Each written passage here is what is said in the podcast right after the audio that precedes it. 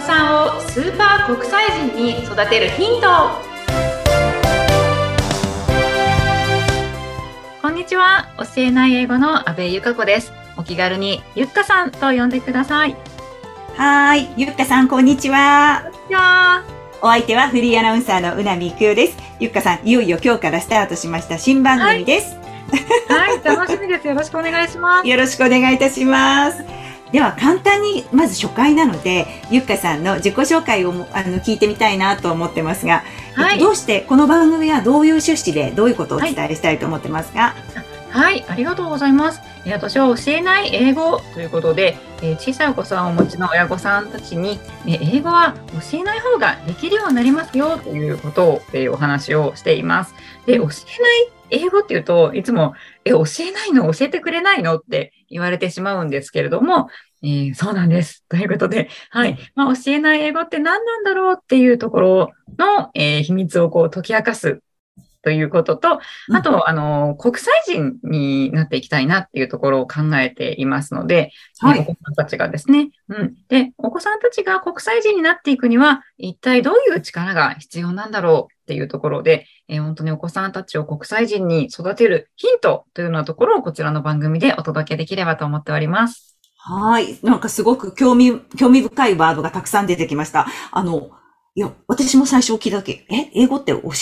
えるもんじゃないの？と思ったんですけど、はい。ゆっかさん的には、この、あえてその、教えないっていうのは、これどういう意味なんですかね？はい、そうなんですよ。はい。で、えっ、ー、と、まあ、話すと長くなっちゃうので、どこまでこの回で話すかな、みたいなところはあるんですけど、はい。で、そのね、その、あの、まあ、英語をやっぱり教えるってことを私も最初はしていたんですけれども、教えるとですね、あの、考えない、お子さんが考えないっていうことに気がついたんですよね。うんうん、でやっぱり考えなくなってしまうと、かえってこう自分で学べなくなってしまうので、えー、こちらとしては本当にヒントを出すだけっていう形で、あとはお子さんがもう自立してしっかりと考えて、で自分で答えを導き出す。うん。で、そのお手伝いをするだけっっていうのが教えない英語ですね。なので、あくまでもお子さんがこう自立して学んでいっていただく。うん。で、そのお手伝いをする。そんな感じです。ええー、もともとゆっかさんは何をなさってたんですか？先生だったんですか、はい、ありがとうございます。もともとですね、先生だった経験っていうのは実はなくて、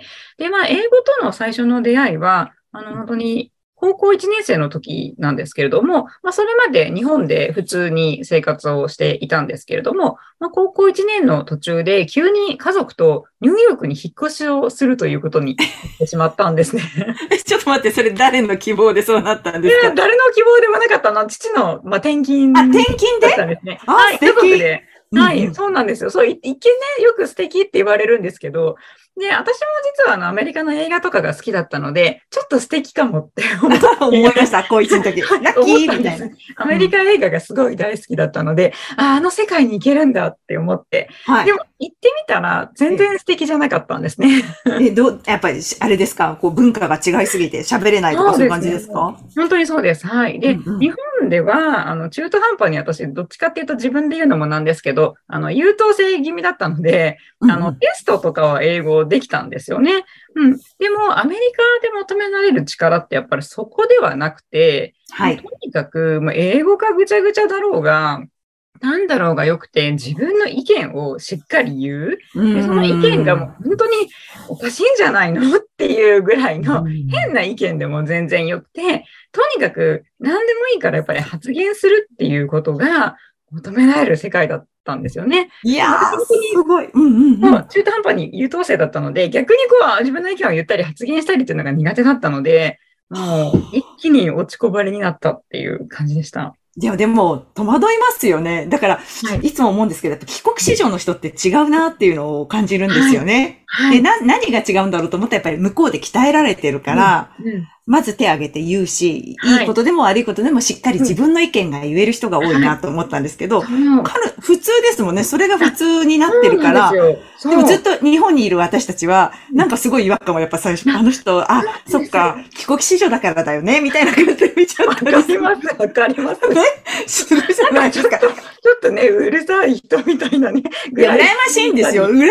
いんだけど、なんでそうなるんだろう。あ、そっか、アメリカ育ちだからとかってみんな言うから、うんなんですよ。そうなんです。本当にもうそこの壁が本当に厚くてですね。えー、やっぱり高校生にもなるともうすっかり日本人として出来上がっているので、急になんかもう自分の意見を言いなさいって言われても、意見って何だろうってなってですね、急にやっぱり言えるもんじゃないっていうところがあって、そこが本当にやっぱり大変でしたね。どのぐらいその、なんだろう、こう自分の意見が言えるまで何年ぐらいかかるんですか、そうすると。そうですね。もうやっぱなんだかんだ1年ぐらいは、もう本当に結構どん底の日々だったかなっていうふうに思っていて、でもでもそんな私を変えてくださったとあるアメリカ人の現地の先生との出会いっていうのがありまして、で、そこをきっかけにやっぱり自分が変われて、自分から、あの、自分からやっぱりやっていく、自立してやっていくっていうことが大事なんだなってことに気がついてから、だんだんできるようになったっていうのがありまして、そこが本当に教えない英語の原点。ああ、なるほど。思ってます。はい。つまり本当にいっぱい教えてもらっても自分が自己肯定感高く、自分からやろうって思えるまでは、なかなかやっぱりうまくいかなかったんですよね。うん。でもその先生にある時すっごく褒めてもらって、で、その時に自分の低かった自己肯定感がなんかキュッと上がった感じがして。ああ、すごい。はい、うん、その時って覚えてます？あ、すごい今嬉しいんだけど、あ、なんだっけな、この一言だったのみたいなのってあります？すごい覚えてます。はい。なんて言われたんですか？とある、はい。とあるの英語、まあ英語、まあなんだろう、アメリカで English の英語のクラスだったんですけれども、あの、英語で詩を書くっていう授業だったんですよね。で、詩を？ポエム？ポエム、ポエムの詩、はい。を書くっていう授業で、で、まあ、そもそもね、詩を書くなんていうことを、英語そもそもできないのに、英語で書けるわけないしって思って、もう、ね、ただでさえもずっとね、どんよりしてたので、その、ね、もうふてくされてたんですね。そうか。英語で詩なんて書けるわけないから、どうせ私外国人だし、英語できないし、みたいな。で、まあみんなはもちろんアメリカ人なので、普通に書くじゃないですか。で、そしたらまあ先生が、まあ何でもいいから、書いてみなさいっていうのを言ってくださったんですよね。うん、はい。で、そう言われたら、まあよく考えたら私中学3年間、英語習ってたんだよなっていうことを急に思い出して、はい、高校1年の途中までですよね。4年近く私習ってたんだから、まあ、単語の一つや二つ知ってるはずじゃんってことに急に気がついて、うん。なので、それまでやっぱりどうせできないしってずっと思ってたんですけど、あ、もしかしてそれは言い訳だったのかなって思って、ね、で、もう本当に、本当に簡単なものを、まあそんな全然ポエムなんてね、普通皆さんやっぱり韻を踏んでとかね、多分皆さん授業で習ってたはずなので、みんなクラスメートはそうやって書いてたはずなんですけど、もうそんなの知りませんから、まあ、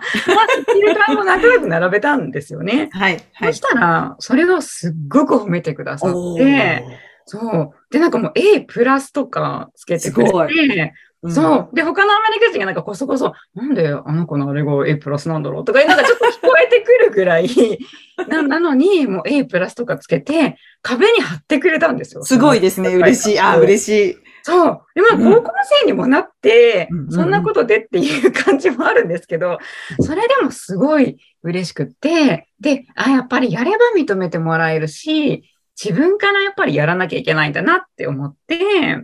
うん、そこが本当になんか始まりでした。ああ、すごい。でも、やっぱり今お話聞いてても、ゆっかさんがすごい嬉しそうにやっぱ思い出しながら喋ってくださってるから、こっちにまでその喜びが伝わってくる、その時の 落ち込んでたのがぐわってこう花開いたっていう感覚がすごいま伝わりました。でもそのぐらいやっぱり嬉しくいい体験だったんだなっていう。だから。そうですね。もう、それからですよね、きっかけで。そうですね。はい。で、まあ、その時に本当に後で振り返れば、私の自己肯定感を高めてくださったんだなって思ったんですけれども、まあ、本当、後で振り返ると、よく考えたら私もともと親にもそんなに褒められたっていうことがない子だったんですよね。で、割と日本だと普通かなって思うんですけど、そうそうそんなにね、日本人褒めないじゃないですか。褒めない。ことね。そう。うん。なので私も本当に全然褒められたこととかはなくって、まあこれやったら褒められるかなって思っても、なんか褒められないし、まあそれでどんどん優等生になっちゃったんですけど、うんうん、いつまでやってもやっても褒められないみたいな。なるほど、なるほど。はい。そうなんですよね。で、それが本当にやっぱりアメリカに行って、周りのクラスメイトたちが、もう本当に褒められるっていう のを目の当たりにして、あ、これじゃあやっぱりうん、自己肯定感がね、まあ後で振り返ってですけど、違うよなっていうのをすごく感じました。いやー、でもやっぱりそこで培われた数年間があって、はい、よし、これこうだっていうことに気づかれたわけわけですよね、うん、ゆかさんが。そうですね。はい。その時はね、私の自己肯定感がとかは思ってはいなかったんですけれども、うん、後で振り返れば、あ、あの時のやっぱり自己肯定感が全ての原点だな。で、英語云々っていうことじゃなくて、まあ、その自己肯定感とか、まあ、それが原点となって、それが基準になって自分からこう発信したりするっていうことができるんだなっていうことに、えー、気がつきました。いや、すごくなんかそれって子育てもそうですし、うん、母親、私もそうですけど、自分育てという意味でも、すごく大切なことを今お話しされているなっていうふうに感じたんですよね。はい、ぜひ、あの、次回以降も多分そういうお話がたくさん